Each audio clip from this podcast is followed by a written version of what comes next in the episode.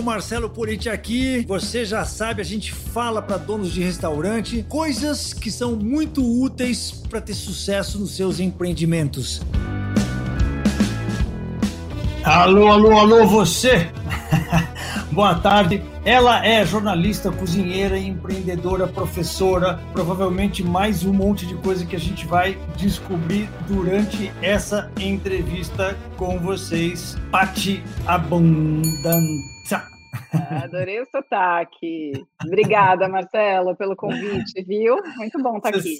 Você sabe que eu sou italiano, italiano é. raiz, então para mim é abundanza. É isso aí, super raiz, eu também. Bom, sou abundanza turqueto, né? Então, super italiana. Então, eu até coloquei no meu, no meu stories hoje, né, sobre essa parte abundante. Eu acho esse nome lindo, dá vontade de falar, ele é gostoso de pronunciar, né? Eu gosto, mas eu sou suspeita, né? Ô, Paty, eu estava louco para explorar com você um pouco, é, porque você ocupa um lugar que me parece muito único. Por isso que eu queria conversar com você nessa indústria do food service, né? Que a gente sempre pensa em operações de, de culinária, de restaurante, de, sei lá, armazenagem, coifa, quando a gente pensa em, em, empreendimentos gastronômicos, né? Mas assim, você tem trilhado um caminho que é um pouco diferente, né? Que envolve comida, mas que envolve também conhecimento, no seu caso, compartilhamento de conhecimento, envolve relacionamento de conteúdo culinário com, com, com marcas legais, envolve eventos ligados à é, gastronomia culinária e a empreendedorismo. Eu queria que você começasse dando um contexto para a gente, né, para mim para a galera toda, para quem não te conhece principalmente, do que, que você faz hoje. Né? A gente se situa aqui desse lado e depois eu exploro um pouquinho do seu background, como é que, como é que você chegou nisso. Perfeito. Bom, vou contar um pouco de hoje, depois a gente vai em retrospectiva, mas hoje eu trabalho né, dentro do território da gastronomia e do empreendedorismo, mas acabo que não dentro da cozinha, né? Então, quando a gente fala de gastronomia, então eu sou formada, né? Eu tenho formação em chefe, gastronomia e tal, mas hoje eu cozinho muito pouco. Então, hoje eu me divido entre o Food Lab e a DDM, hum. são duas empresas que eu tenho. Então, a DDM é uma empresa que produz conteúdo gastronômico para grandes marcas. Uhum. Então, a gente atende Nestlé, Arno, Clock, Tefal, Rochedo, Unilever, enfim, BRF, uma série de, de, de marcas. E eu tenho o Food Lab, que é o meu projeto, né, que virou uma empresa para empreendedores da área de gastronomia, né? Uhum. Então, é, a nossa missão é capacitar e inspirar empreendedores da área, basicamente quem quer ganhar dinheiro com cozinha, né, para terem aí sucesso nas suas jornadas. Eu acho que é algo muito parecido aí com o que você faz, uhum. mas talvez com públicos um pouco diferentes. Então, hoje eu giro esses dois pratinhos profissionais, enfim, que são o, as minhas prioridades. E você fez uma introdução super bacana aí, contando um pouco sobre mim. E eu sou mãe também, tenho dois filhos. Então, giro vários outros pratinhos nos bastidores importante, né? Esse, esse, esse acréscimo, porque ser mãe às vezes te ocupa grande parte do seu tempo. Você é jornalista também? Eu sou formada em jornalismo e gastronomia e eu fiz jornalismo, é, adorei a faculdade e tal, mas comecei a fazer gastronomia enquanto eu ainda estava cursando jornalismo, né? Então acaba que eu trabalhei pouco, né? Como jornalista, trabalhei com, né, com produção ali, estagiando e logo depois eu já entrei no território da gastronomia, nunca mais mais sair, mas hoje eu uso muito né, esse conhecimento do jornalismo no meu dia a dia, produzindo conteúdo para mim, né, no Food Lab, no caso, e para as marcas que eu atendo. Então, acaba que foi uma combinação boa das minhas formações. Sim, tem tudo a ver, né? Porque, é, justamente como eu falei da, é, agora há pouco, essa, essa trilha meio única que você, que você resolveu seguir no empreendedorismo gastronômico, aliando conteúdo né, que veio da sua verve é, jornalística com o que você estudou de culinária, de gastronomia. Você fez qual, qual, qual faculdade de gastronomia? Você fez? Eu fiz a Embi Morumbi, uma das hum. primeiras turmas, né? Eu entrei na Embi em 98, então foi bem, acho que a primeira turma, se não me engano, foi em 97, então foi bem no comecinho. No Depois eu, não, eu fiz lá no Brás, na época só hum. tinha. Ah, lá atrás, então, nossa, 98 é... era lá ainda. Hum. Raiz, raiz total. Hum. Nossa, mas 90 você parece tão novinha. Ah, não. Eu terminei, na verdade, eu, eu fiz eh, no jornalismo e gastronomia ao mesmo tempo, me formei quase junto nas duas. É, depois eu fui fazer um curso em Nova York de confeitaria, na hum. CIA. Hum. Na época eu tinha muito essa vontade de ser confeiteira, trabalhar com bolos de e tal. E, uhum. e, fiz essa formação, especialização lá, voltei e trabalhei um tempo. Né? Eu comecei né, a ganhar dinheiro vendendo panetone. Então foi. Hum meu primeiro empreendimento foi é, é, um panetones no Natal. Então, eu ainda hum. era super novinha. E a partir daí tem uma série de coisas que a gente pode explorar. Você vai me puxando aqui, porque se eu for contar a trajetória, vai ser só sobre isso. Eu sei que a ideia é explorar outros assuntos. Nossa, mas eu, é, eu, eu, eu, eu é, é porque é muito tentador né, a gente explorar esses early times das pessoas quando elas decidiram né, ir para a gastronomia, para a culinária, e depois como é que foi se desviando. Mas é que a gente tem tanta coisa, te acompanho já faz, já faz um tempo, eu sei que você tem um monte de, de, de coisa interessante para contar. Vamos falar um pouco sobre Food Lab, que eu acho que é uma coisa muito legal que você faz. Eu acompanhei boa parte deste último evento que você fez agora, em, em julho. Tem duas coisas que eu queria te perguntar sobre Food Lab. Primeiro, como começou essa história? Ah. Né? Desde quando começou? O que, que te motivou? O que, que te levou? Como que você fez esse negócio acontecer, porque ele era presencial e depois virou online, né? Eu lembro que nos Isso. primeiros era, ele era presencial. Ah, é, foi, foi, mas enfim, como que começou a história do Food Lab? E eu queria também te perguntar sobre os principais insights, porque eu vi que você participa de todas as, as talks, né? Isso. Você está sempre ali nas talks, então você tem uma cadeira privilegiada, você tem uma cadeira VIP em todas é, as. É, na verdade eu sou a ponte, né? Eu tenho que fazer essa ponte entre o meu público e ali os especialistas, os empreendedores. Você adora fazer só... entrevista também, né? Eu adoro conversar e eu adoro fazer essa ponte. Eu me vejo muito nesse lugar, né? Não me vejo no lugar de.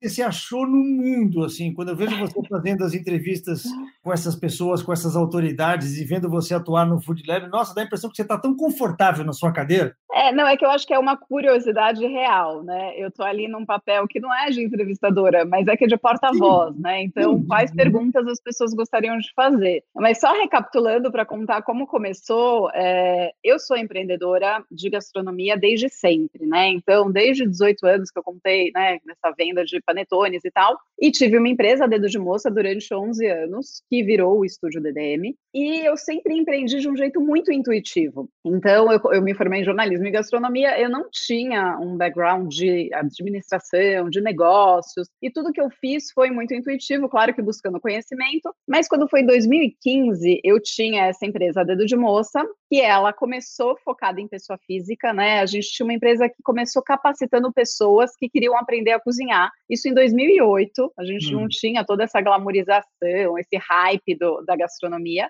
Hum. É, e a gente, eu formei um grupo de personal chefs que iam na casa das pessoas cozinhar, enfim. Isso aconteceu super bem durante alguns anos. Depois eu fui para um caminho muito de desenvolvimento de conteúdo para marcas, porque eu criei um blog, comecei a produzir conteúdo né, para o meu blog, as marcas me procuraram, comecei a desenvolver conteúdo para a marca. E você, enfim, sabe, né? A gente já conversou nos bastidores, quando você trabalha com uma grande corporação, acaba que as coisas ficam muito institucionais. E eu sentia muita falta daquele olho no olho, né? Desse, desse, desse contato com o público final. E eu falei, bom, a Dedo de Moça, que nasceu para ser uma empresa de capacitação e virou uma empresa B2B de conteúdo, como que eu posso resgatar isso e eventualmente escalar esse negócio que eu gosto tanto, que é ensinar para as pessoas. Eu apliquei a dedo de moça num processo de aceleração, né, numa aceleradora de gastronomia em Nova York chamada Foodex. Hum. É, a gente fala gastronomia, mas enfim, né? Estou é... lendo para o lado, mas é que eu estou notando aqui umas coisas.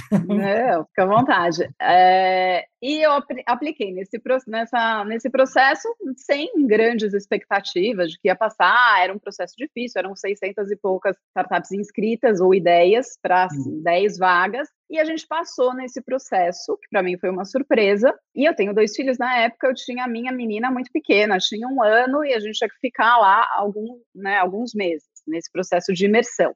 Isso foi 2015. Só que eu falei, isso foi 2015. Hum.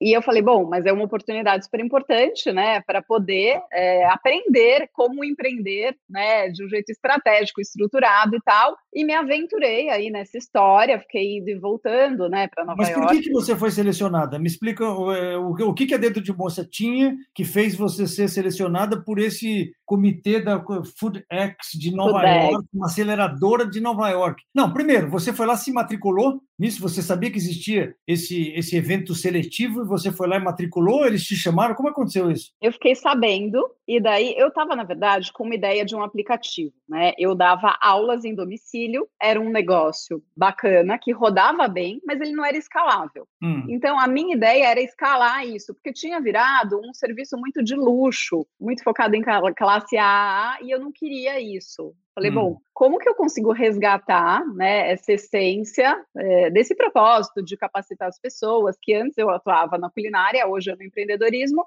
e eu desenvolvi um plano de um aplicativo. Então, como que eu poderia dar essas aulas e, e montei, estruturei uma ideia que era, basicamente, chamava Cook Mood, até dei um nome, né, batizei, uhum. porque eu tive que dar um nome em inglês, dedo de moça, ninguém sabia falar, uhum. o cedilha não existe, enfim. Eu imagino como que você ia falar dedo de moça para os caras em Nova York. E daí eu, eu apliquei uma ideia. Falei, olha, eu tenho uma empresa aqui no Brasil que já existe há tantos anos. A gente tem esse DNA e eu quero escalar isso via uma plataforma de live streaming em hum. que qualquer pessoa, né? A ideia era que qualquer pessoa pudesse entrar nessa plataforma e dar suas aulas. Hum. Então podia ser um chefe ou podia ser uma mama que estava na Itália ensinando uma outra hum. pessoa que estava em Nova York. Entendi. Então a ideia ótimo. uma plataforma de streaming que conecta pessoas que querem dar aula de culinária para pessoas que querem aprender aula de culinária e eles lá se, se relacionam dentro do seu, do seu app. Exatamente. Então, essa era a ideia. E depois eu fui entender, eu falei, gente, né, como o CEO lá da aceleradora chamava Shen, era um chinês, eu falei, por que, que você escolheu a gente? Ele falou, não, eu escolhi porque eu gostei muito da ideia, mas não era só a ideia, você já tinha um negócio que existia, então, enfim, né, não, não foi só a ideia. E daí a gente passou por esse processo, foram alguns meses, né, cinco meses de processo, eu ficava indo e voltando, montei um time, montei uma versão beta do aplicativo, né, então ele, ele de fato existiu,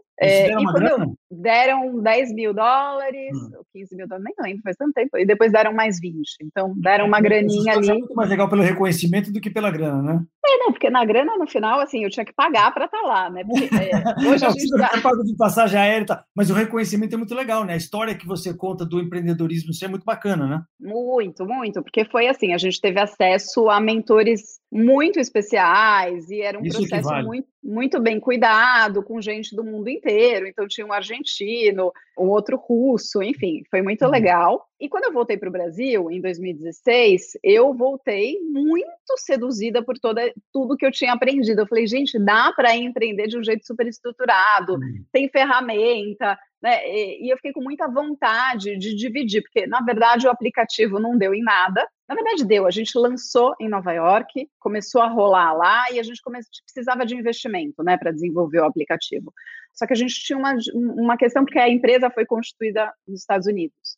E a gente queria captar investimento. Então, a gente tinha duas dificuldades. Nos Estados Unidos, o pessoal queria investir, porque os investidores são muito mais ousados e tal, uhum. mas eles queriam que a gente morasse lá. E o Brasil estava num momento, continua num momento ruim, mas estava no momento ali, uhum. eh, 2015. Eles queriam que a gente estivesse lá, não fazia sentido. Tenho dois filhos, marido, tenho trabalho aqui, não dava. E daí a gente tentou investimento aqui no Brasil e a dificuldade era a moeda, porque ninguém queria investir em dólar, né? O dólar na época estava 4,4, enfim, a gente achava muito alto, agora a gente já uhum. relativizou tudo. Enfim, mas não deu certo a história do aplicativo. Eu entendi, quando eu voltei para o Brasil, que ou eu insistia nessa ideia do, do, aplicativo e falia a dedo de moça, né? Porque estava ali todos os meus clientes, que eu tenho até uhum. hoje ali me cobrando, enfim. E daí eu desisti da ideia do aplicativo, porque eu precisava de fato de bastante grana para fazer e acabei lançando o Food Lab, porque eu falei, gente, tudo isso que eu aprendi é muito legal de dividir com o mercado, porque hum. tenho muitos amigos, né, conhecidos no mercado que empreendem em gastronomia, também de um jeito intuitivo, porque é, um, né, é, é romantizado, tem muita paixão envolvida, e daí eu lancei o Food Lab, que na verdade começou como um curso, eu falei, vou pegar tudo isso que eu aprendi e vou fazer uma imersão e vamos ver se tem quem, quem queira aprender. E daí Online. nasceu a primeira turma, ah, não, presencial. Então foi uma primeira turma para 15 pessoas, daí depois a gente fez uma segunda turma para 25, daí a gente fez para 30, a gente foi replicando. Em 2019 a gente fez o Food Lab Summit, o primeiro evento, né? Porque esse que você participou online, ele nasceu hum. presencial. Hum. E a gente fez na Unibis Cultural para 350 pessoas, daí a gente falou, cara, tem. E o que, que me chamou a atenção, Marcelo, porque quando a gente fez esse evento na, na, na Unibis Cultural, o pessoal chegava de mala, e isso me chamou a atenção, né? Eu falei, hum. gente, tem assim, gente vindo, sei lá, de Belém, de muitos lugares. E a gente falou, bom, preciso digitalizar isso. E daí veio a pandemia, então, coincidência, né? Eu já estava com essa vontade, veio a pandemia, a gente lançou o primeiro curso online do Food Lab o ano passado, que é o Food Lab Singular, que tem muito propósito de ajudar as pessoas a se diferenciarem nesse mercado, né? Que é um mercado que sofre por essa pasteurização, todo mundo copia e cola muito. E agora a gente está se preparando para um novo momento de lançar mais cursos para que o Food Lab seja cada vez mais digital, mas voltando né, a, uma, a um, um, contexto de normalidade aí de pandemia, a gente pretende voltar também com os nossos cursos presenciais. Ou, no mínimo, fazer o híbrido, né? Que hoje em dia eu acho que é, é, é muito mais legal. Até né? você tem a possibilidade de fazer um, um evento que, com uma galera presente e com um monte de gente. Essa, essa noção do híbrido que desenvolveu muito com a pandemia. Eu trabalho com eventos, né? Eu trabalhei com eventos a vida inteira. A gente tem espaços de eventos em São Paulo também. E isso foi uma, aliás, uma. Para o mercado de eventos, talvez tenha sido a única coisa interessante que aconteceu. Né? Verdade. Né? A pandemia foi o surgimento da possibilidade de, e das ferramentas ferramentas e da tecnologia para você conseguir fazer um evento desse, né? É, é meio presencial, meio, meio online, que é sensacional. Você conseguir botar, sei lá, 300 pessoas na sua frente, no palco, com um sofá, com, né, com um painel de LED atrás, com iluminação bacana, tipo, né, eventaço mesmo, Sim. né? Mas transmitir, fazer o streaming disso para um milhão de pessoas por aí, é uma possibilidade muito legal que antes, e que hoje em dia a gente consegue fazer isso daí aqui, né, através do StreamYard, através de uma, de uma, de uma, de uma coisa simples. Eu, eu pretendo fazer um evento online em agosto, agora, eu não sei se, se eu vou conseguir essa simplicidade. Mas assim, transmitido pelo StreamYard? Sim, é que foi esse summit que a gente fez, né? Assim, ele Você foi fez no um evento. também? Eu fiz no StreamYard. O ano passado a gente ia repetir a dose do presencial. A gente estava, inclusive, captando patrocínio e veio a pandemia. A gente teve que ali é, é, é, colocar os planos né, de molho é, rápido e a gente fez pelo Instagram, um evento aberto, que na verdade foi uma sequência de conteúdos, né? E daí esse ano a gente falou, bom, vamos fazer numa plataforma fechada, é importante esse conteúdo ficar ali salvo e tal, mas com um valor acessível também, porque a gente sabe que o mercado está enfrentando dificuldades. Uhum. É, mas a ideia é o ano que vem chegar nesse híbrido entre online e, e presencial. Eu só estava na dúvida, pô, agora estou mais animado que saber que o seu foi. Porque eu tenho tanta familiaridade com o StreamYard, de fazer as ah. entrevistas com as pessoas, mas eu estava meio inseguro de fazer o, o, o, o evento via StreamYard, porque sei lá por quê. Por, por, por, é porque ele é tão simples, mas tão simples, né, que eu fiquei é. seguro assim, será que dá certo fazer um evento inteiro com através do StreamYard? Mas você está falando que fez, pô, já me deixa feliz da vida. Ah, cara, a gente fez, rolou, dá para né, compartilhar a tela, então a gente teve workshop, quem quis mostrar né, uma apresentação, então tem uns recursos legais. Eu acho que para o que a gente né, precisa passar, dependendo do, do, tipo de conteúdo, funciona. Pô, que bacana. E o, o, o Singular, o Food Lab singular. Aí é, são o quê? São cursos. Isso, isso, isso é curso online. Esse é um curso online que a gente lança duas vezes por ano. A gente já teve no primeiro semestre, agora a gente vai ter o segundo do ano. Ele tem 10 videoaulas e a gente, quando lança, a gente fecha as turmas e a gente tem algumas é, mentorias ao vivo, né? Então a gente libera a primeira parte do curso, né, faz ali uma live de mentoria para tirar todas as dúvidas, a gente né, disponibiliza o acesso ao e-mail para as pessoas poderem entrar ali em detalhes, não entendi isso, enfim. Então, tem, tem esse suporte mas a nossa ideia é lançar também alguns cursos de prateleira, porque as pessoas pedem bastante. Ah, legal, mas eu não quero esperar o singular, que acontece duas vezes por ano. Então, a gente está criando um portfólio aí digital, que para a gente ainda é novidade, mas que eu uhum. acho que tem bastante potencial. Que é complicado, né? Você, você navegar é, nesse mundo. Não sei se é, como está sendo essa sua transição, né?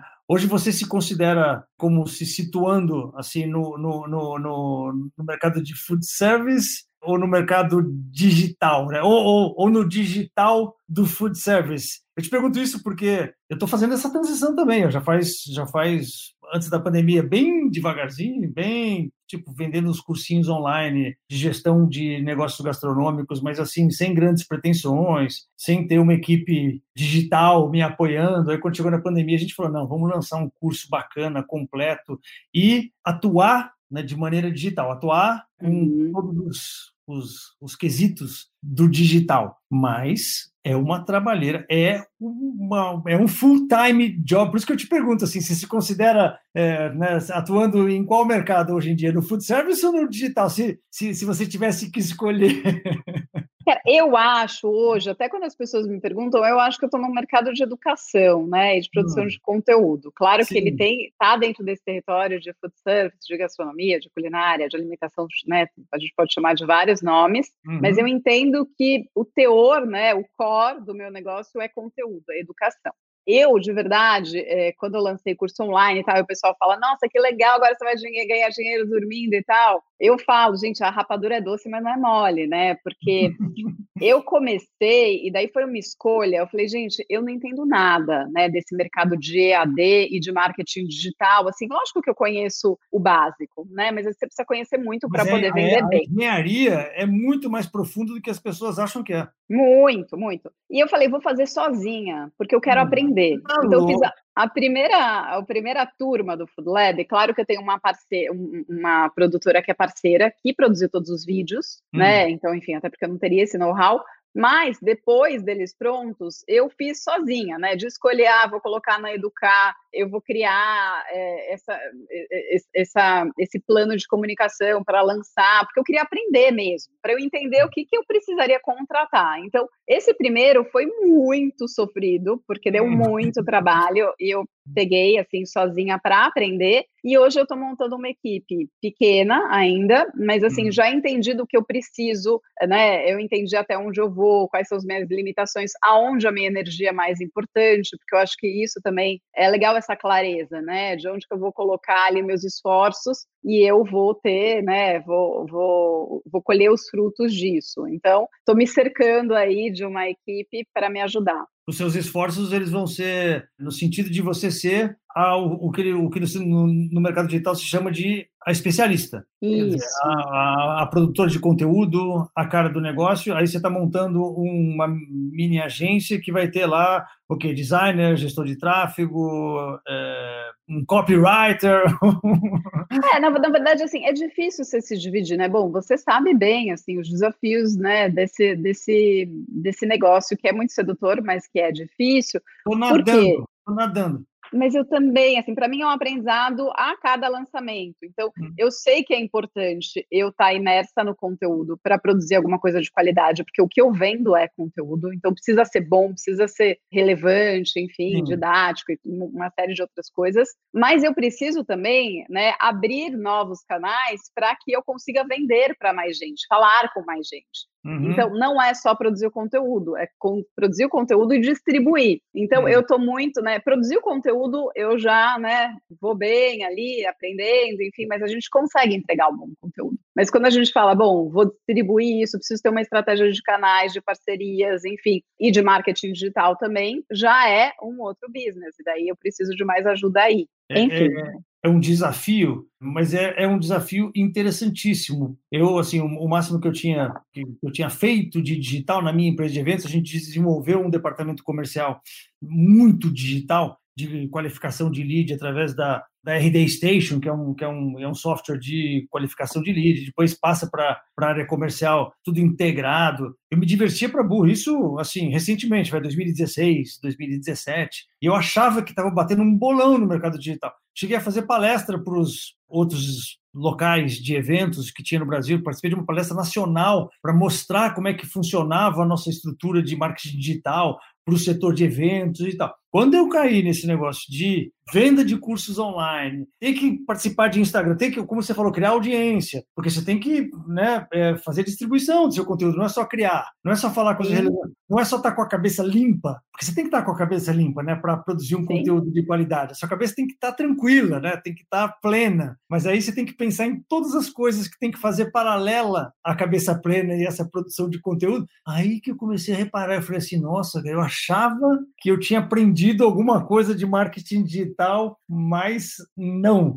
Ô, Paty, deixa eu ah. perguntar uma coisa para você. Alguém que você mencionou, né, que, que hoje em dia você está no mercado de educação. A sua missão, me parece, assim, olhando para você de fora, que a sua, a sua missão realmente é, é criar e compartilhar conteúdo educacional e conteúdo de qualidade. Alguém que tenha essa, essa que está nos escutando e que tenha essa vocação, digamos, que gosta do food service, gosta de culinária, é apaixonado por esse negócio, tem vocação para escrever como você tem, ou para se apresentar, ou para olhar para uma câmera e ensinar alguém assim, que oportunidades você vê nesse mercado para essa pessoa que não necessariamente quer atuar num restaurante, não necessariamente quer passar por todo aquele caminho tradicional de operação, de, enfim, tradicional de, de restaurante. O que, que você tem a dizer para essas pessoas? Eu acho que tem uma oportunidade gigante. Assim. Eu, na verdade, eu vejo, quando eu olho para o nosso mercado de alimentação, é, eu olho ele muito além do restaurante, né? Então, eu estagiei em restaurante ali para cumprir tabela ali, né, na faculdade, mas nunca me vi nesse lugar. Então, eu acabei criando né, o meu caminho. O que, que eu acho, né? É, como que a gente começa, né? Então, se você de fato quer ensinar alguma coisa, você tem algo a compartilhar, eu acho que é estruturar isso, entender o que, que você vai falar, né? Onde vem, ali do seu Nossa, propósito, uhum. da, da, sua vocação, enfim, e para quem que você vai falar. Porque uhum. eu vejo muita gente lançando tudo, né? Então, claro que tem espaço para todo mundo, mas assim, ter clareza de quem é o público, eu acho que diz muito para você entender qual é o curso, qual é o formato, se eu começo online, se eu começo offline, talvez. Eu acho que eu comecei offline, né, no, até porque na minha época nem existia a possibilidade uhum. de, de começar online. Uhum. É, e hoje eu navego entre os dois, mas eu vejo oportunidades, né, on e off.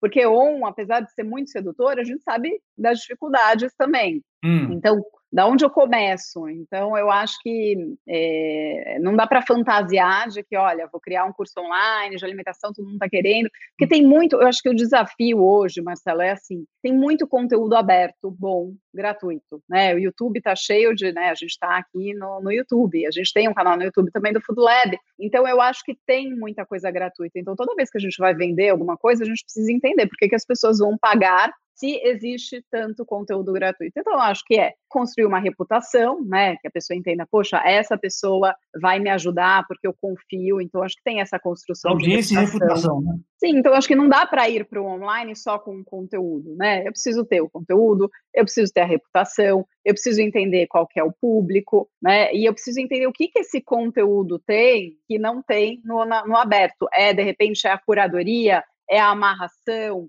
é, uma série de exercícios que você propõe para ter um mão na massa. Então, acho que uhum. como você diferencia isso de algo que é aberto? Então, acho que tem esses desafios e a gente precisa cumprir, né? É, enfim, uhum. então, para quem fala, nossa, então agora eu vou criar um curso online, eu acho muito legal, mas assim, entenda isso, eu tenho uma reputação já, e quando eu falo reputação, não é um influenciador que tem milhares de seguidores. Sim, não tem nada a ver com seguidor não tem a ver com quantidade, mas o quanto né, de qualidade você tem nessas interações. Então, eu vejo muita gente que eu conheço indo para um caminho de dar aulas através do Zoom, por exemplo. Para mim, isso já é um início de digitalização. Então, você pode hum. montar uma turma de 10 pessoas que vão estar cada uma na sua casa para ensinar a fazer, sei lá, risoto, paeja, não sei o que lá e você vende isso, já está falando, né? Então, eu acho que começar, e é quando a gente fala do MVT, né, nesse mundo de empreendedorismo, né, que é uhum. lá nosso teste de mercado. Então, eu começaria, eu acho que eu acredito muito no orgânico, né, da gente ir aprendendo e dando passos, que não significa ir devagar, assim, necessariamente, mas eu acho que é ir com consistência. Não, tem muitas é, oportunidades no, no, no, no, online, eu acho que você tem total é, razão, e aparentemente você é uma pessoa que conseguiu unir essa sua paixão com seu talento, com alguma coisa, porque tem que ter alguma coisa que o mundo precisa também, não é simplesmente eu quero ir, ir para o online, vamos, vamos fazer alguma coisa, né? Então é legal esse triângulo, assim, aparentemente você achou uma coisa que o mundo precisa, você achou uma coisa que te move, né, o coração, que tem uma paixão envolvida, que tem um talento natural que você tem e você achou um nicho, né? Você, você, uhum. você foi eu acho que, como você falou do Zoom, é muito interessante, porque tem muita gente que tem talento culinário, tem talento de uh, empreendedorismo uh, gastronômico. Assim, eu falo gastronômico porque todo mundo diz, né? E eu acho que é verdade mesmo na internet. Se você não nichar, se você não for muito nichado em alguma coisa e for um aspecto muito, muito amplo, não dá muito certo, né? Eu acho, assim, eu sempre que eu vou buscar algo para fazer, eu sempre penso, né, assim, se tem público para isso, se eu sou realmente boa para falar sobre aquilo, né? Uhum. E se tem muita gente falando, porque eu acho que também encontrar essas oportunidades, né? Não que eu vá fazer alguma coisa que ninguém está fazendo, mas eu sempre penso em como de me diferenciar. Se uhum. tem muita gente falando sobre aquilo, como que eu vou falar de um jeito diferente? Uhum. Ou como eu vou ter um olhar que ninguém está tendo? Como que eu vou direcionar isso de um jeito que seja singular, né? Porque eu acho que a gente tem que buscar essa diferenciação que tem muito a ver com quem a gente é de verdade. Não, e essa pandemia mudou muito, né? O que tem, assim, óbvio, está surgindo muitos cursos online, eu acho que tem muitas oportunidades, a pandemia trouxe muitas oportunidades para o digital, mas deixa eu, eu, eu te perguntar alguma coisa que tem a ver com uma parte que eu escutei no, no, no, no seu, no seu evento, e como você estava numa cadeira privilegiada no seu próprio evento, escutando as entrevistas, enfim, ao vivo, em primeira mão. De que maneira, isso foi comentado, de que maneira o ato de comer mudou com a pandemia? O que, que você tira? E, depois eu quero saber uma coisa que eu te perguntei lá atrás, mas eu esqueci de fazer um follow-up da pergunta. Quais os principais insights do Food Lab? Mas ah, vamos começar por esse. Tá, perfeito. Cara, eu acho que mudou bastante a nossa relação com a comida, né? Eu acho que tem, na verdade, a gente tem vivido momentos desde que a pandemia foi ali decretada há um ano e alguns meses atrás. Eu acho que teve aquele primeiro impacto de todo mundo ir para a cozinha, né? Num primeiro momento, todo mundo foi cozinhar, até porque tinha aquele receio, né? Será que preciso higienizar? A comida do delivery tem, tem risco de contaminação? Então, acho que todo não mundo se, viu, se viu ali num contexto de falar, hum. gente, eu preciso ir para a cozinha de alguma forma. A gente até fez um estudo na DDM sobre isso, né? A gente fez uma série de entrevistas para conversar com essas pessoas. Então, acho que teve um, né, um resgate. Muita gente que estava distante da cozinha e a gente colheu esses depoimentos, né? Poxa, hum. eu achei coisas na minha cozinha que eu nem sabia que existiam e tal. Então teve esse reencontro para quem estava distante, que eu acho que foi uhum. interessante. É, bom, acabou o fermento, farinha no supermercado, uhum. aquele negócio da pandemia. Então acho que a gente viveu esse primeiro boom e virou também, a gente entendeu que virou uma fonte até de distração, né? Muita gente que ficou ociosa ali no primeiro momento foi para a cozinha para se distrair. Depois eu acho que a gente teve a onda do delivery, né? Todo mundo, bom, agora cansei, também não dá para cozinhar tantas refeições por dia, cansei, tem outras atividades e tal, e entendi que o delivery ele não é só o disque pizza, né? A gente já vinha vendo esse, esse processo, né, de, do delivery com entregas muito mais interessantes, com uma oferta que vai do café da manhã ao jantar até o cookie que você come à tarde. Então, acho que as pessoas entenderam que dá para ter essa, esse, esse entretenimento em casa através do delivery. A gente viu vários restaurantes empacotando experiências de menu degustação, a cesta do final de semana, que você recebia o pão, o queijo e tal. Então, acho que a gente viu que o delivery ele podia sim ser uma fonte ali de prazer, né, e não só de conveniência. Então, hum. acho que tem. É, Deixou esse... de ser só sobre se alimentar, sobre simplesmente se nutrir. Essa pandemia acho que trouxe essa, essa, essa noção para as pessoas de não só da criatividade, é, como você falou, as próprias empresas de delivery estão nessa agora, né, de oferecer coisas além da entrega do restaurante, né, que faz com que a pessoa mesmo se proporcione uma experiência com as coisas que ela compra através do delivery e se informando através do online de como lidar com esses preparos, né, com essa coisa que ela não tinha noção de como fazer antes. Né? Isso, Isso é emocionante, né? Isso é bacana, né? Muito, e assim, a gente viu vários restaurantes colocando ali no seu, nos seus cardápios do delivery, não só aquele prato que a gente estava acostumado, mas o molho, né, que é feito no restaurante, agora você pode comprar, o pão, o caldo. Então, quase que virou um empório também, né? Então, o delivery, eu acho que ele ganhou um outro significado. E eu acho que é, a comida, ela sai dessa pandemia, né? Tem, bom, a gente não saiu da pandemia, espero que a gente saia em breve, mas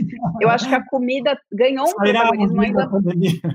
Sairemos, sairemos. Mas eu acho que a comida ganhou ainda mais protagonismo. A gente já estava vendo né, é, esse boom da, do interesse das pessoas. Eu acho que ganhou porque, assim, quando você está ali confinado em casa, você tem poucos prazeres. E a comida é um deles. Ou cozinhar, ou pedir uma comida que você goste, até mesmo entretenimento na TV, que a gente vê que está cheio, né? Não só na TV aberta, mas na Netflix. Então, eu acho que tem é, esses ganhos. E olhando para o nosso mercado, apesar de toda a dificuldade, e eu fico muito sensibilizada quando eu vejo negócios fechando, negócios de pessoas que eu conheço, que eu sei história, eu né? Também. Enfim, então é, eu acho muito triste. Então tem esse lado muito ruim, mas eu acho que para o mercado de uma forma geral, a gente vai sair disso com um mercado muito mais interessante e acho hum. que muito mais plural eu acho que eu já via, é, eu já tinha esse incômodo quando eu olhava para o mercado de alimentação aqui no Brasil, de ah, é só bar e restaurante, né? Enfim, padaria. Então, eu acho que a gente vai sair com uma série de possibilidades de modelos de negócios, de coisas muito legais, das dark kitchens, de negócios que existem, né? Enfim, da, do próprio, é, aquele apetite, não sei se você conhece aquele marketplace uhum. para cozinheiros, né? Domésticos ali, mais artesanais.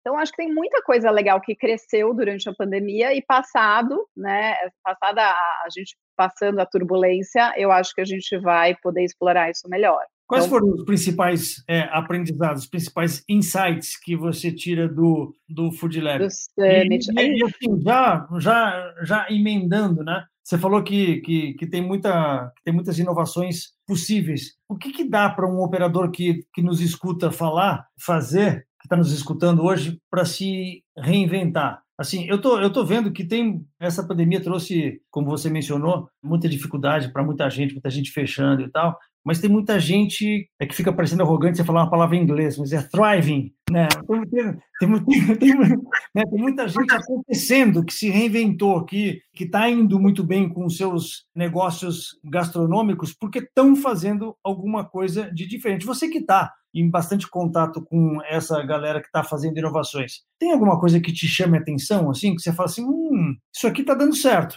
esse, esse cara está se dando bem por isso, isso e aquilo.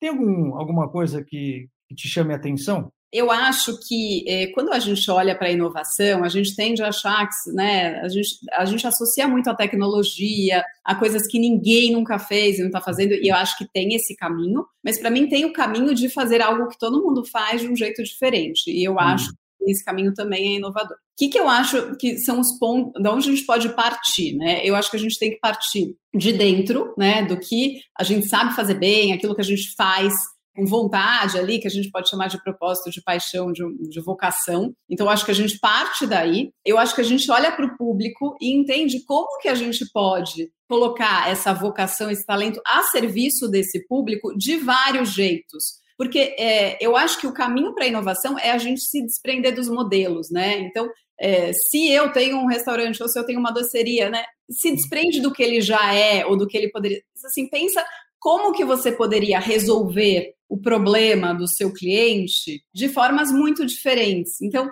eu gosto muito de olhar a inovação desse jeito, né? É, eu, eu, coloco a minha vocação a serviço do meu público e eu observo qual que é o problema do meu público. E quando a gente fala problema, né, não é, é, é solucionar né, o problema da falta de água, enfim, pode ser né, algo um pouco mais de cunho social, mas pode ser ali uma questão simples, né, de conveniência. Então, será que o seu público quer aquilo daquele mesmo jeito? Não tem outras oportunidades de entregar e criar ou outros modelos para o seu negócio, outros produtos, outros serviços que sejam inclusive mais interessantes. Então, eu acho que parte dessa triangulação, né? Eu, eu, eu saio aqui né, da, do, do, que eu sou, do que eu faço bem, eu entendo de fato o meu público, e daí eu penso de que formas eu poderia fazer aquilo de um jeito diferente. Então, por exemplo, vai, para deixar um pouco mais concreto, é, eu quando comecei lá com a Dedo de Moça, que eu dava aulas de culinária em domicílio. Eu estava resolvendo ali um problema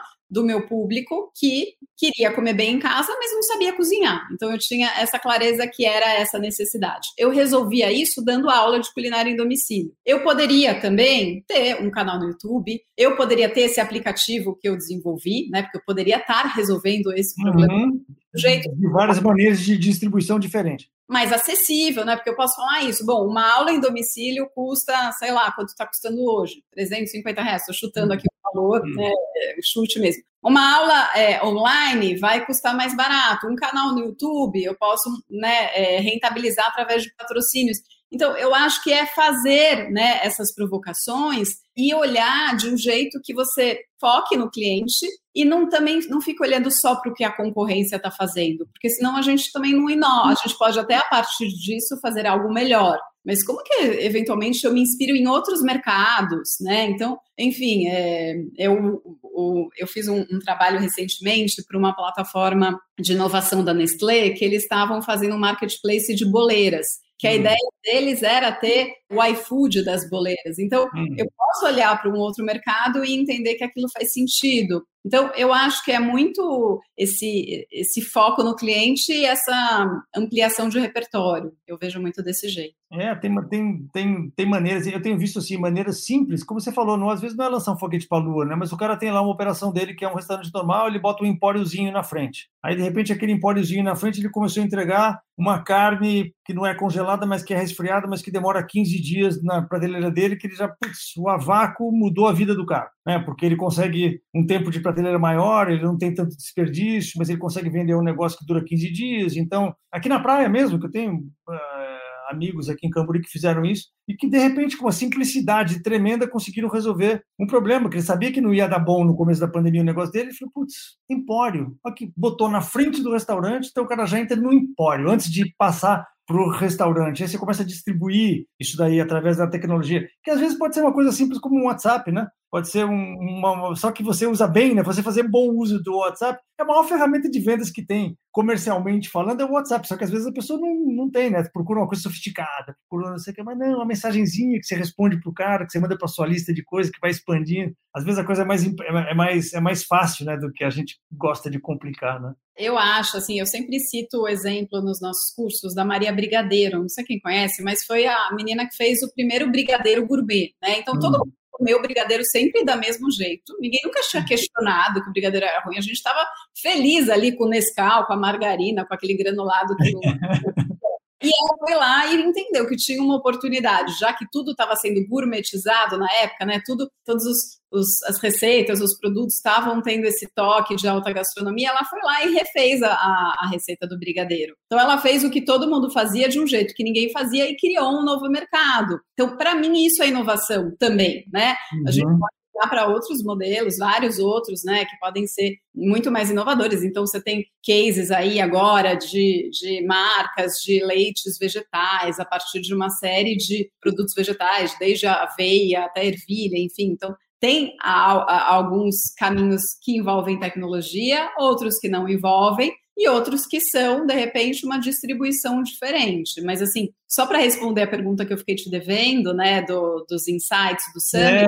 É, eu tava, eu, eu tava com ela na minha cabeça. Fala, fala, mais coisas sobre os insights, que isso que a galera quer saber. Cara, eu acho que tem vários, tá? É, você falou agora essa questão do WhatsApp, e esse, para mim, foi um interessante, né? Como que a gente pode usar a tecnologia de um jeito humanizado? Então, hum. a gente tem de falar, bom, então eu preciso ter um e-commerce, eu preciso colocar o meu negócio no aplicativo, eu preciso vender no aplicativo, mas o WhatsApp para o Brasil e né, para a nossa cultura, né, que gosta dessa interação, a gente gosta de interação. O WhatsApp é uma super ferramenta. Então, eventualmente, você pode se digitalizar vendendo bem pelo WhatsApp. E vender hum. bem pelo WhatsApp hum. não significa disparar um monte de, de vantagens e ser inconveniente, até porque o tiro pode sair pela culatra. Mas é isso, é você criar uma estratégia de canais que eu vi esse produto no eu quero comprar, entrei no WhatsApp, é rápido de comprar, você consegue mandar um link de cartão de crédito, ou a pessoa precisa fazer o depósito, enviar o comprovante. Eu acho que como que a gente consegue usar essa tecnologia que hoje dá para você criar um link e a pessoa pagar pelo cartão de crédito via link no WhatsApp, dá para pagar pelo próprio WhatsApp? Sim, eles, eles lançaram isso agora com a nossa camada de interação, que a gente faz muito bem, né? Então, cara, como que a gente consegue ter um atendimento legal no WhatsApp? Como que a gente pode criar? Eu estou dando o exemplo do WhatsApp aqui, mas para mim é um jeito muito legal de humanizar essa uhum. venda digital, né? É, como que a gente pode ser um pouco mais proativo nessa venda, não esperar a pessoa chegar no WhatsApp, mas será que quando a pessoa se cadastrar em algum lugar, eu posso perguntar: você gostaria que a gente enviasse as nossas promoções, sei lá, pelo WhatsApp? Hum. Enfim, esse é um jeito. Então, esse para mim é um insight como que a gente cria, abre, né, mais canais de venda digital. Estou falando aqui do WhatsApp, pode ser pelo próprio Instagram ou mesmo num delivery. O Instagram é uma fonte inesgotável de, de, de oportunidades para aquelas pessoas que se dedicam a ser diligentes, né? Se você Outro dia estava falando com uma pessoa que é do meu grupo de, de, de alunos que a estratégia dele é simples, mas é sensacional. É simplesmente interagir com todas as pessoas que começam a seguir ele, o restaurante dele. Mas com todas, 100%. A pessoa vai lá, segue ele. Fala, pô, que legal que você está me seguindo, isso para mim é uma grande honra. assim, tchau, nada mais. Né? E, e, e, às vezes você bota umas mensagens ali no, no, no, no, Instagram que às vezes as pessoas nem sabem que existe isso, né? Da, dos, dos aquelas mensagens gravadas, pré-gravadas, né? Que você já você bota uma palavrinha, já vem a mensagem inteira, e você não tem trabalho nenhum, mas você interage com a pessoa, a pessoa né, era público frio, virou público no humor, de repente ela virou seu. E eu vou te falar um outro, esse para mim é um deles, tá? É, e assim, para mim, o principal insight, né? Cada evento que a gente faz, eu falo que parece que assim se cria um inconsciente coletivo ali que os palestrantes vão falando e quando você vai olhar todo mundo está falando a mesma coisa. O ano passado teve um, um, um, uma conclusão final do evento que todo mundo que passou pelo evento falava foco no cliente, foco no cliente, olha para o cliente. Esse ano não foi esse o insight. Para mim, o grande insight desse ano no evento foi a verdade. Então, hum. todo mundo que passou por ali falou disso de alguma maneira. Então, ou conte uma história de verdade quando a gente está falando de comunicação, né? Enfim, hum. conta história, mas conta a sua história de verdade, né? Sem uhum. storytelling e tal, tal, tal. Então, né, faça com verdade, vem do seu propósito, tem que vir daqui. Na hora que eu vou me diferenciar, porque esse é um, essa é uma grande dor né, dos empreendedores e tal, como que eu me destaco da concorrência? Você tem que voltar para dentro, né? Porque a gente consegue ser autêntico, a gente só vai se destacar e ser de verdade relevante se a gente for autêntico. Então, preciso voltar para mim. Então, eu acho que tem, né, nesse momento que a gente tem tanta informação, a gente é bombardeado de todos os lados por muita informação e a gente acaba olhando muito para fora para o que o concorrente está fazendo, para o que o mercado está fazendo. Então, não que isso não seja importante, eu acho que é, mas como que a gente volta para a gente mesmo e faz algo que seja de fato, que de fato venha de dentro. É. Então, eu, essa é uma grande mensagem para mim, que eu vi ali é, dos, dos, diversos assuntos que a gente estava falando, a gente acabava chegando no, no, assunto da verdade. A verdade é no sentido da autenticidade, né? É, eu acho que a verdade de ser autêntico, a verdade de fazer com propósito, a verdade de se apropriar ali do seu jeito, do seu talento. Então, eu acho que a gente ter clareza, né, do que nos torna únicos, eu acho que isso é importante. Tem uhum. tanta gente fazendo tanta coisa, então, sei lá, a gente está falando de bolo, legal, mas assim, por que eu vou comprar o seu bolo e não ali da sua vizinha ou da doceria do lado? A gente precisa ter essa clareza, o que, que o nosso bolo tem de diferente, o que, que o nosso conteúdo tem de diferente, uhum. o que, que uhum restaurante tem, né, ali que ninguém tem. A gente teve uma palestra muito legal com o Thiago Banhares, que é do Tantan, e ele falou de um jeito muito bacana, né? Ele falou, cara, eu fui me inspirar fora do Brasil, né? Então fui para Nova York fazer pesquisa, né? Entendi o que, que tinha no Japão, mas eu peguei todo esse repertório, eu passei pelo meu filtro e criei o meu negócio, né? Assim, então, o que, que é o Noodle para mim, por exemplo? Então. Né? Qual é o jeito do Thiago de fazer sei lá, é, Bans, enfim. Então. Tem um livro sensacional que chama-se Roube como um Artista. Não sei se você é, é, conhece. Eu esqueci o nome do autor, mas ele fala exatamente isso. né? rouba porque você está dentro do mercado competitivo, você está lutando nesse mercado competitivo e tem muitas coisas que você pode roubar, mas roube como um artista, né? Não roube descaradamente, não imite ninguém descaradamente, mas pega uma referência aqui, pega uma referência ali, pega um monte de coisa e você de repente cria o seu negócio baseado em um monte de inspirações e de referências, que é isso que você falou que o Thiago Banhares fez e que eu, eu acredito muito. Às vezes a gente não precisa ter ser aquele super criativo, aquele, tem aquele arroubo de criatividade que vai transformar o nosso negócio. Mas às vezes as coisas estão perto de você, às vezes as referências estão aí para você ser roubar como um artista, né? com decência. Tem dois motivos para a gente fazer, né? Querer se fazer diferente e ser único. O primeiro deles, que eu acho que é mais legal, se a gente for autêntico e fazer do nosso jeito, a gente vai ter mais tesão para fazer. E o segundo é, se a gente fizer alguma coisa que está todo mundo fazendo, a gente inevitavelmente vai brigar por preço, Sim. né? E é muito ruim brigar por preço, né? Então, como que eu consigo fazer, colocar camadas aí no meu negócio para falar, pô, esse, isso daqui eu não encontro em outros lugares, então eu vou pagar o que é, isso vale, porque eu não vou comparar, né? Olhar para o lado e falar, tem isso daqui aqui, isso daqui custa mais 10 reais a menos, eu vou comprar aqui. Então, eu acho que esse é um caminho, né? Quanto mais você se diferencia, mais você consegue ter tesão no que você faz e eu acho que você também consegue ganhar mercado. Sim, e você consegue aumentar seu preço. Né? Não dá para aumentar o seu preço se você não, não tiver diretamente proporcional. Né? Tem diferenciação, você consegue aumentar o seu preço. Não tem diferenciação, você vai para o quadrante 1, que é commodity. Muito bom. Deixa, deixa eu, a gente já está se aproximando do fim, mas você tem duas perguntinhas que eu queria fazer para você ainda, Paty. Quais as pessoas que você que está circulando nesse mercado de food service há muito tempo que te impressionam nesse mercado? Pode, inclusive, se não quiser falar, ah, não, vou falar um, mas eu vou esquecer dez, vai ficar chato. Fala um monte, depois a gente filtra alguns. Nossa, tem muitos, assim, não vou ter esse problema de falta, falta de exemplos. Eu tenho, eu tenho muita admiração pelo casal Rueda, né, a Janaína e o Jefferson Rueda, falando desse mercado bem, né, de restaurantes e de food service. Eu acho que eles conseguiram. Tem uma missão também, né? Eu acho que assim tem um negócio que ele é muito autêntico, né, dos dois. É, então, quando eu vou no, no, no lugar deles, né, ali no, nos restaurantes, eu me emociono, acho que é tão verdadeiro e eu acho que eles conseguem fazer com uma bossa de um jeito muito legal. É, e eu acho que eles continuam, porque às vezes a gente cria alguma coisa muito legal e a gente não consegue continuar se reinventando, e é necessário né, a gente continuar dando esses refreshes. Uhum. Então, eles conseguem trazer sempre novidade, ou para o próprio estabelecimento deles, ou criando outros negócios. Agora eles estão com o sítio, que eles estão cultivando os ingredientes, né, para a gente poder. Então, é um casal que me inspira muito. Eu gosto muito do Rafa de Spirit também, que é um uhum. cara que tinha restaurante, né? A família teve restaurante durante muitos anos e foi. Sim, pro... Era o Marcel, né? Eu adoro, eu adoro o Instagram dele. Ele fez, né? Criou o fechado para jantar e eu acho que ele é um cara que de fato consegue pensar em coisas fora ali da caixa. Gosto muito da Rita Lobo, que a gente tende a achar só, né? É, ali então, acho que a Rita Lobo, quando a gente pensa, né? Porque eu vejo muito quando a gente dá alguns exemplos nos nossos cursos, quando a gente fala, poxa, vamos fazer alguma coisa que ninguém está fazendo. Uhum. Então, poxa, eu fico muito intimidado, porque todo mundo já está fazendo tudo, o que, que eu vou fazer?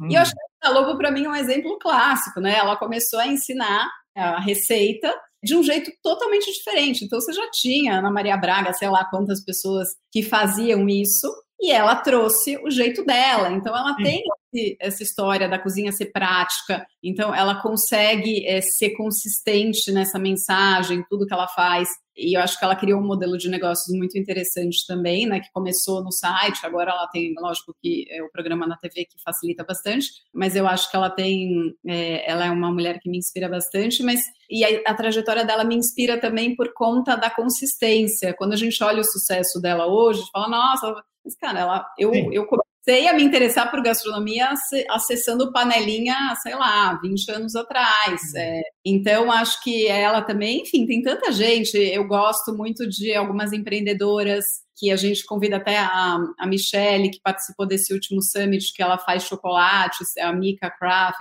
que tem muita coisa legal, e ela fez um chocolate que ninguém estava fazendo aqui no Brasil, enfim, tem muita coisa. Eu gosto da Maria Brigadeiro também, muito do case da Maria Brigadeiro.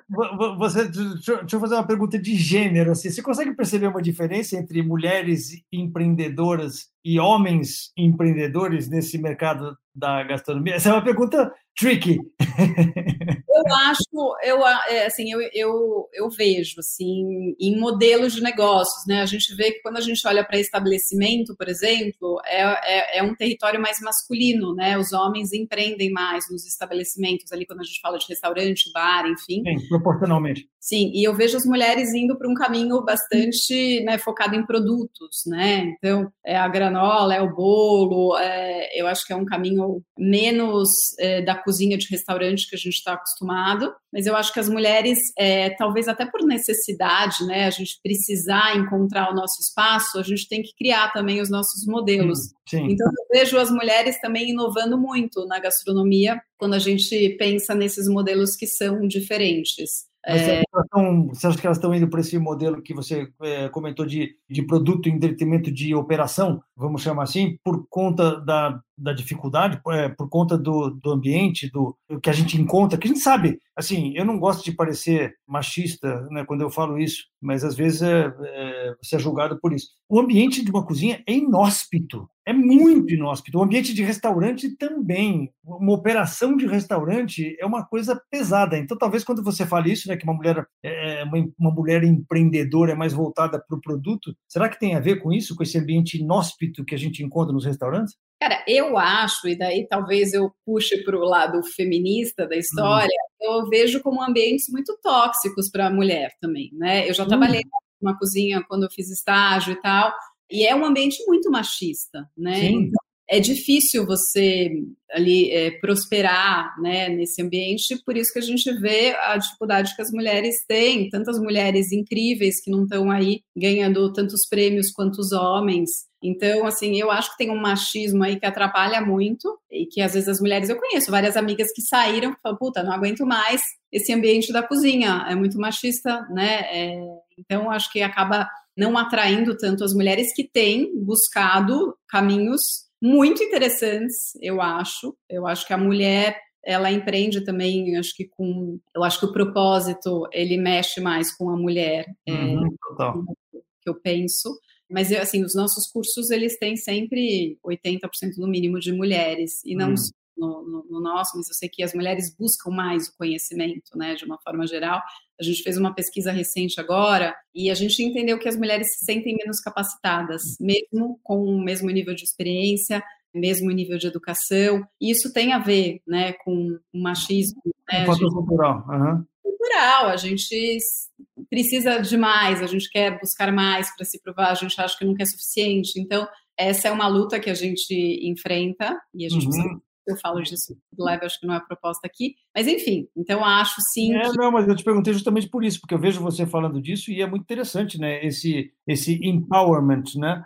Da mulher, porque isso é, é, é, é triste, é a situação atual, é real. Isso não é uma coisa que está tá mudando, tá? Já foi muito pior? Foi mas você ainda encontra um ambiente muito inóspito para a mulher nas operações gastronômicas. Né? Eu tenho na minha, na minha empresa, eu tenho, antes da pandemia, a gente tinha lá 35, 40 funcionários, hoje estou com 12. mas mas o, o, é gozado, porque dentro da cozinha, você vê, eu também tenho 70% de funcionários são mulheres. Sempre foi essa proporção na minha empresa de eventos. Mas aí você entra dentro da cozinha a proporção se inverte. Tem lá umas, umas, umas mulheres, mas as mulheres que trabalham na cozinha, na minha cozinha, é, são valentes. Assim, valente assim, elas são. tem que cortar um dobrado que é brincadeira para você conseguir sobreviver numa cozinha de produção intensa, de calor intenso, de em pé o dia inteiro, de dor na coluna, de carregar coisa, de, né, é, um, é um é ambiente inóspito. Eu acho que a gente conseguir trabalhar, eu acho que você, você advoga muito isso, humanizar um pouco mais esse, esse, esse território para que a mulher se sinta bem nesse ambiente, não se sinta tão, não sinta tão forte esse ambiente inóspito da cozinha, é uma missão que a gente tem que, que carregar, né? Falta muito ainda. Falta muito, mas acho que quem é líder aí no mercado precisa levantar essa bandeira, saber, né? Isso é um fato, isso existe, então acho que cabe ao chefe, ao dono do restaurante, né, sabendo que esse é um ambiente tóxico para as mulheres, como que eu consigo promover ali um ambiente que seja mais igual, então, acho que é uma busca. Mas, enfim, dá para a gente falar horas sobre essa, sobre essa questão para fazer um podcast só sobre esse tema. É, né? Porque tem muito a ver também com, com, a, com a relação piramidal véio, que, que sempre houve na, na sociedade, que é o mais comum em todas as organizações. As pessoas não sentem. Eu estava vendo um podcast hoje de manhã do, do, do. Não sei se você acompanha o podcast do Simon Sinek. Adoro. Então, ele tem um podcast dessa semana, o, episódio dessa semana é com um cara chamado Matthew esqueci o nome, Matthew Duran, Matthew, é o, o, episódio dessa semana. É um cara sensacional, ele foi embaixador do, dos Estados Unidos na, na Suécia, na Inglaterra, é um cara muito bom que escreveu um, um livro agora, e ele falava, ele, ele, é reconhecido, esse cara é um cara reconhecido como isso, como sendo essa pessoa que não acredita nessa relação piramidal que existe entre as pessoas, que ela acredita muito mais na, na relação de constelação, né? que cada um é um sol que brilha e que se todos os sols estivessem brilhando junto no mesmo ambiente, você fazer com que cada sol tenha o seu direito de brilhar, isso vira uma constelação que no final das contas é muito melhor para todas as organizações do que essa situação piramidal de que você tem que olhar para cima, ou você tem que olhar para baixo, ou você está out. Eu acho que isso tem, tem muito a ver com esse ambiente inóspito que você menciona que as mulheres sofrem nesse ambiente de trabalho. Tem muito a ver com essa, com essa relação, ele chama isso de não constelação. Uhum, uhum. É... Vou escutar esse, eu não escutei ainda. É muito legal, você vai adorar esse podcast dessa semana dele, muito interessante. Mas, ô, Paty, onde que as pessoas te encontram online, se elas quiserem te acompanhar? Elas me encontram no Food Lab, que é o arroba foodlab.online. Deixa eu escrever aqui, arroba foodlab. Tá? Online. Ponto online, eu estou colocando aqui, tá? que mais? E também no PAT, underline abundança. O bebê em italiano é muito legal, né? É. Assim, você, você conseguir, o B e B, quer dizer, o bebê não, não o bebê, o B e o B. em italiano é muito legal. Essa, essa extensão que a gente tem que dar no B, quando é. eu falo dois Bs, né? Abundança. É. Se fosse dois Zs, dois Zs no final, aí já seria outra maneira de pronunciar completamente diferente, porque é abundância e abundância. É. Gostei, porque todo mundo fala errado meu nome. Você deu show aí, Marcelo. Ah, mas é, é, eu sou apaixonado pelo italiano. Adoro, adoro, adoro o idioma italiano. Ô, Pati, a última pergunta que eu sempre faço para todo mundo. Você é uma pessoa do food service, uma pessoa que gosta de culinária. Qual seria a sua última refeição no corredor da morte? Assim, vai te oferecer, fala, Pati, você tem direito a uma última refeição. Qual seria? Gente, seria uma refeição muito simples, porque eu sou apaixonada por arroz, feijão, farofa e uma carninha assada, assim. Então, eu poderia citar uma série de refeições, mas se eu tivesse que fazer a última, a que mais me dá prazer, assim, é uma comida... É a mais simples de todas. Bem feita, né? É a mais simples, mas bem, muito bem feita. Eu amo. Eu também.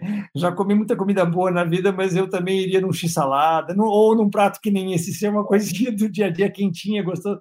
Ainda mais hoje, né, que tá um frio tremendo. Hum, eu comi um macarrão ao pesto agora, na hora do almoço, na casa de um vizinho meu que estava tão gostoso, com aquela massa italiana, aquele é. pastificio a, a, a Feltra, que é de Nápoles. Nossa, mas estava tão bom, tão gostoso, tão, tão, tão acalorada a comida. Pati, muito obrigado. Adorei conversar com você.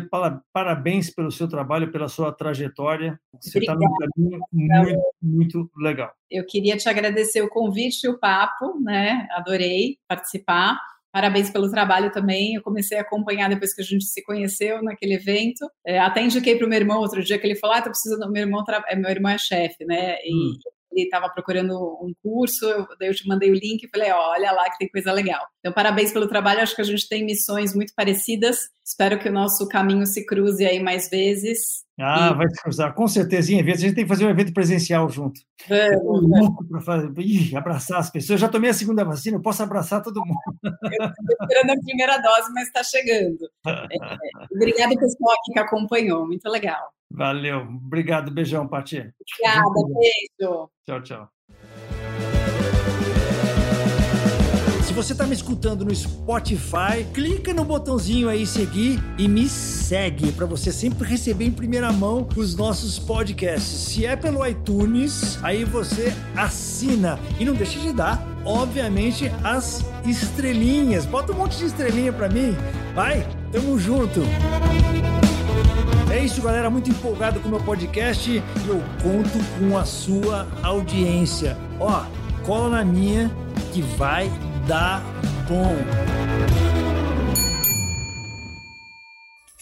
Uma produção, voz e conteúdo.